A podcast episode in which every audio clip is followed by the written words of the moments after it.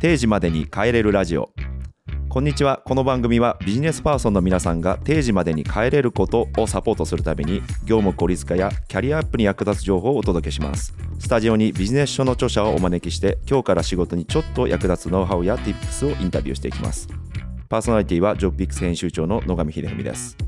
通勤時間やお仕事の合間などにお楽しみいただけると嬉しいです。前回に続いてゲストにはポプラ社から仕事に追われず自分の時間を確保するの本を出されたハック大学ペソさんです。よろしくお願いいたします。よろしくお願いします。前回までですね時間には金融と同じぐらい資産価値があるんだという話から3ステップですね。なくす減らす変えるということを実践していきましょうと。で具体的にですねこれを考えながら仕事が振られた時にですね勇気を持って断ろうと勇気を持って断ると意外とノリの悪いやつだといういい意味でのレッテルが貼られて自分時間がどんどんどんどん確保されて青空が見えますよという話を聞いてきました。はい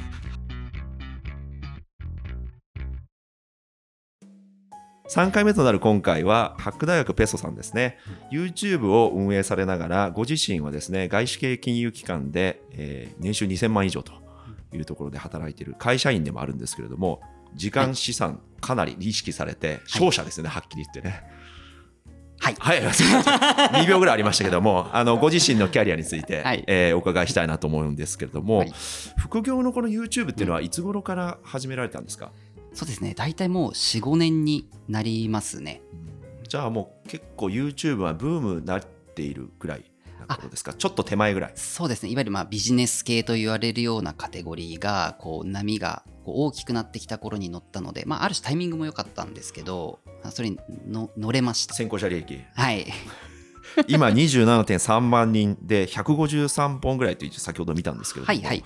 これの時間はどのように確保されてるんでしょうか？そうですねあのやっぱり本業もやりながら副業をやるっていうことであの、まあ、時間の確保非常に重要になってくるんですけど今でこそその一番時間のかかるアニメーション編集っていうところはあの外注をして融通が聞きやすいくなっているんですけど、まあ、特に一番最初の頃はそのアニメーション編集すらも自分でやっていたのでそれこそまあプライベートを殺したりだとか、はい、睡眠時間を削ったりだとか、まあ、そこまでストイックにはやってないんですけど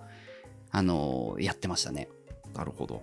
2回目のところですね、まあ、時間がない忙しいっていう、まあ、相談をいろんな人から受けるんだけど勘違いじゃないかみたいな話があって、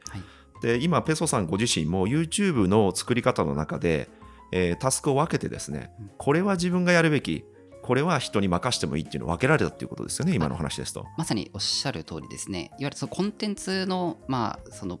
価値というかコンテンツのクオリティを担保するためにどこが重要かでそのどこが重要かの中でも、えーと、自分にしかできないところは何かっていうのを考えた時にやっぱり企画だったり台本だったり、まあ、当然声を私で出す必要があるので、まあ、音入れっていう形でやっていて、まあ、アニメーション編集については当然、まあ、自分でやった方がこうこうやった方がいいかなみたいな部分はまあ多少はあるもののあのやっぱそれよりも企画とかにこう時間を使った方がいいなっていう判断でもう外注してるって感じです。なるほど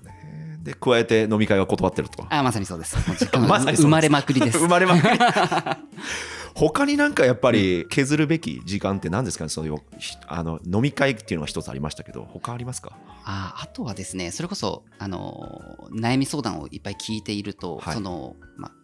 まあ、くよくよするなじゃないですけどそれあんまり考えても意味がないよねみたいなことを くよくよタイム。くよくよタイムが多い方がやっぱり多いのでなんか基本的にそういった悩みってなんか私はそのいいから寝ろ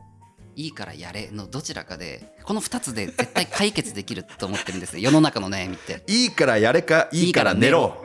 もう考える中もうやれか、はあ、で解決することがやっぱり多いのであのそのもう考えても仕方ないこと考えてる人ってやっぱり多いと思って。もやもやっていうのがね、はい、キーワードでありますけど、はい、もういいと、うん、ね、ペソが言うにはやれと、はい、もうややるか寝ろでいいと思います。寝ろはなんで必要なんですかそれは？あそれはもうそれこそまあくよくよを退治するっていう意味なんですけど。なるほどね。寝て忘れろと、はい、起きたらカラッと。まずその自分が今モヤモヤしてることをコントロールできるのかコントロールできないのかに分けてコントロールできることについてはやれ、うん、コントロールできないことについては寝ろ。てかもう考えるな。いやめちゃくちゃコンサル今受けてる感じですね。ファーストキャリアに、はいがコンサルなんですかね。あいやファーストキャリアはあのいわゆる、まあ、事業会社事業会社。いわゆる JTC と言われるようなところでやっていてでなんかいろいろと挑戦したくなってコンサルに行ったらまあさ2回目か1回目でお話しした地獄を見たっていう感じです。しっかり食らったって私もね友達いるんですけど、はい。行く前からうん。多分死ぬだろうなって言ってたら本当に目バキバキになってて。ペソさんも目バキバキだったんですバキバキになってましたね。はい。でもバキバキになっているとすら気づけないんですよねもうその時は。今なんか体がバキバキっぽいですけどねなんか。あ鍛えてらっしゃいます？いやそんなことないです。あないですか？今今と途上です。登場？はい。バキバキになる過程です。はい。YouTube の他にも、はい。コンサルもされてるコンサルもされてるんですか？いわゆるこうコーチングみたいなことをされてるってことですか？今その個人向けにお悩みの方にコーチングをやっています。はい。めっちゃやってます。3つやってるってことですかじゃあ。大きく分けて。そうですね。ちょっとそれとは別にまた転職のなんかスクールとかもやってたりするので、四もつ？うもういろいろ手を出してます、ね、やばいですね。はい。本当ガチンコでハック大学ですねこれ。えガチンコハック大学ペソさんですよ。おっしゃる通りです。本は現在何冊出されているんですかね？今この本で6冊目です。自分の時間を確保するで6冊目、はい。次まだ出そうとされてる。テーマとしては習慣の本なんですけどそれこそ YouTube でも習慣は結構伸びやすいので あの売れるなとこれは。売れるなと、うん。はい、で転職の？はい、相談も受けている？受けてますね。それは若手の？20代30代ぐらい？あ実はですね20代30代が、まあ、メインにはなるんですけど40代とか、まあ、50代は少ないんですが40代の方も結構受けてます。40代の悩めるはい ミドルキャリアミにドルキャリアに対して。ガチハック大学ペソが。偉そうに語ってますね。はい。それはなんかはい。一斉に集めて布団とか売ってるとかそういうことじゃなくて。ではないです。ではないです。ではなくまあ、しってかりがっつり1対1で。それは1回何分？1回1時間を、まあ、人によるんですけど多分12回やる人もいれば12回？24回やる人もいれば、はい。もうとにかくもう転職活動は準備が重要だと思ってるので、はい。もうその準備のためにそれこそそも模擬面接じゃないですけど模擬面接をやったりそのための準備を何々やったりとかロジックを立てたりっていうのをもう二人三脚でやってますね。すごいですね、はい。でそれで実際にこう転職の成功事例みたいなのどんどん溜まっていってるんですあ今溜まってますね。今の段階でもう20名ぐらいが内定を取っているので。今日ですね時間格差の勝者になろうって言ってたんですけど完全な勝者ですねこれ。もう一個はもやもやもう一個のやつはもやもやの相談なんですか？あーえっと、コーチングはもう本当に幅広くて、あとはい副業の相談も載ってたりとか、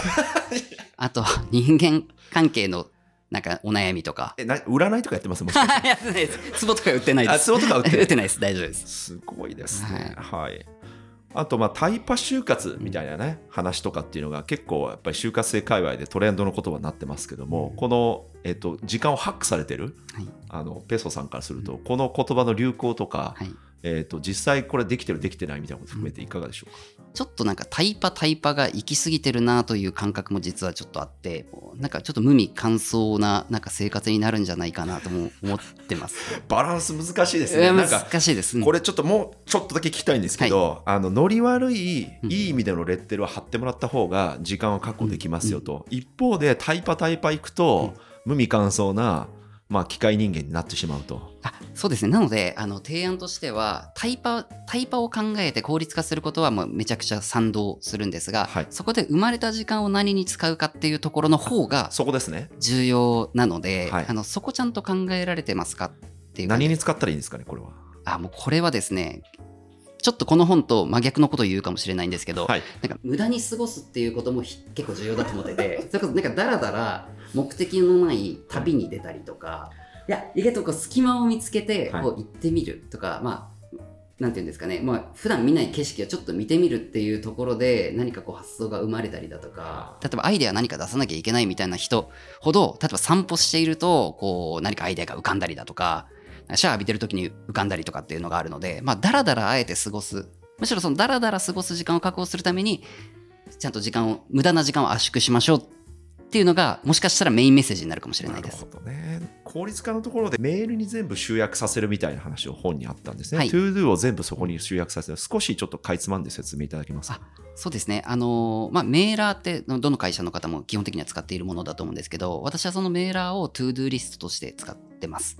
で、どういうふうに使うかというと、まあ、受信トレイにある、まあ、未読、うん。未読のメールが、いわゆる、まあ、ToDo というか、まあ、ややるべき対象であるというふうに考えて、例えばメールが来たとき、まあ、メールが来たときって、あの基本的に、まあ、いくつかの分岐があると思うんですけど例えば自分に全然関係ないものもあれば関係あるものもあってで関係あるものの中でも自分が何かしら対処する必要、まあ、例えば返信なのか、うん。何かを作るなのかうん。が未読を既読にすればいいですしちょっと今時間ないから見れないのであれば未読のままに残しておく。戻すってことですかね。あそうですね。開いてしまったらまあ未読に戻しておく。対処すべきメールに関しても同じように対処をするんだったらその場でしちゃってで今できないんだったら未読にしておくっていう風にすることでなんか別で例えば付箋とかで to do リストみたいな感じで書く人いると思うんですけど、まあ、メールを見たらやるべきことがしっかり、まあ、そこに残っている。なるほどね。全部一元化させるということあですよね。そうですね。はい。で検索もできると。そうです。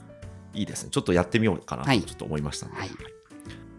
編集部員のウミンチュさんからの質問です、はい。ハック大学ペソさんのインプット術を教えてくださいと。い。うことですね、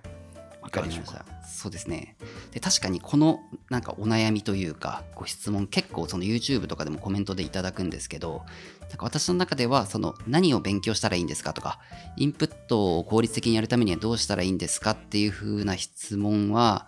あのそもそもインプットの土台に立ってないとも正直言って思ってまして。あのインプットって基本的にこう何か脳みそがこうスポンジ状態というか何か枯渇してこれを学ばないとまずいとかこれを学んだ先にこれをやるんだみたいなことが、まあ、見えているはずなので、うん。あのーまあ、そういったこれを学ばないとまずいこれを学ばないと死ぬっていう状態に脳みそをその状態にするっていうのがステップ0でその後にあのインプットを実際にするっていうふうにしていくと、まあ、当然乾いたスポンジの方が水を吸収するように、まあ、吸収速度吸収効率がまあ良くなりますよってことはまあ普段からよく言ってるんですけどなのであのなんかテクニカルに考えがちなんですけど実はそういったテクニカルなことよりも、はい。まずはこれ学ばないと死んじゃうかもしれないっていうところに身を置くっていうことをやりさえすれば、うん。勝手に脳みそは考え始めるというかあとはその書籍とか読む時も、はい。あのか一冊買ったら1から10まで全部読まなきゃいけないっていうふうに当たり前に考えてしまう人が多いと思うんですけどそれもあんまり意味意味がないというか、まあ、無駄な無駄が発生する可能性もあるなと思ってて、まあ、先ほど言ったように困った状況に身を置いてるとどの情報が欲しいかっていうのは明確に脳みそは分かっているのでそこだけかいつまんで読んで、えーと課題を解決するっていうことを繰り返していくことが、まあ、インプット効率が一番上がると思います。なるほどね。この自分の時間を確保するの本でも、はい。どこが必要なんだとはい。いうところを見て、もう減らすとそれも読むところも。そうですね。うん。はい。まあ、変えちゃうとね本、うん。別のものになっちゃうんでちょっと。そうですね。まずあの考えなければいけないのが、えっと、なくすこの順序が非常に重要だと思っていて、まあ、なくすを考えてその後にまあ減らすとか変えるとかを考えていこうなんですけどやっぱりその一番インパクトの大きいなくすっていうところから考えることで、まあ、変な話なくすことができるタスクに対して減らすこととか変えることって考えても意味がないというか結果的になくせるので、まあ、最初にこう大きいところからま見ていきましょうと。そのフィルタリングをま超えたものなくすことができなかったものに対して、ま、変えるとか、あと減らすとかっていうのを考えていきましょうで、この順序をまあしっかりと、なくすも変えるも、えーと減らすもやっていきましょうではなく、この順序をちゃんと意識してやっていきましょうということは重要だと思います。であとはそのインパクトというか、やっぱなくすっていうことをやってみて、それが実際になくせた場合、えーと自分自身のその成功体験としてというか、あ、なくせたんだ。しかも時間がすごく生まれたんだっていうところを体感できるので、その変えるとか減らすっていうところへのまあモチベーションにも変わってくると思うので、まあ、まずはインパクトがでかくてっていうところから手を出しましょうと。いうふうに考えてます。でもなんか今目の前でお話をお伺いしてるんですけど、すっごいこうスポンジっていうかこう、はい。なんかこう柔らかい感じですね雰囲気がね。なんかあんまりガチが ガチンコのなんかやばい人来るかなと思ったんですけどすごい表情が柔らかいっていうかやっぱそれはやっぱ日頃からやっぱり時間がすごく確保されてるしなんか自分のやりたいことできてるなっていう感じなんでしょうか？そうですね。時間の余裕が生み出している柔らかさですかね。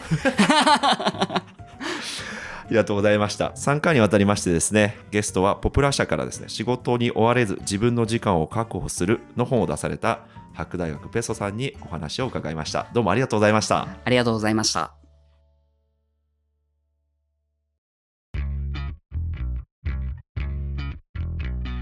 ジョブピックスがお送りする定時までに帰れるラジオ。お相手は野上秀文でした。番組の感想はカタカナでハッシュタグ定時ラジオとつけて X に投稿してください。この番組は2024年からの火曜日と金曜日の週2回配信を目指して編集部一同今鋭意制作中です。それでは次回もよろしくお願いします。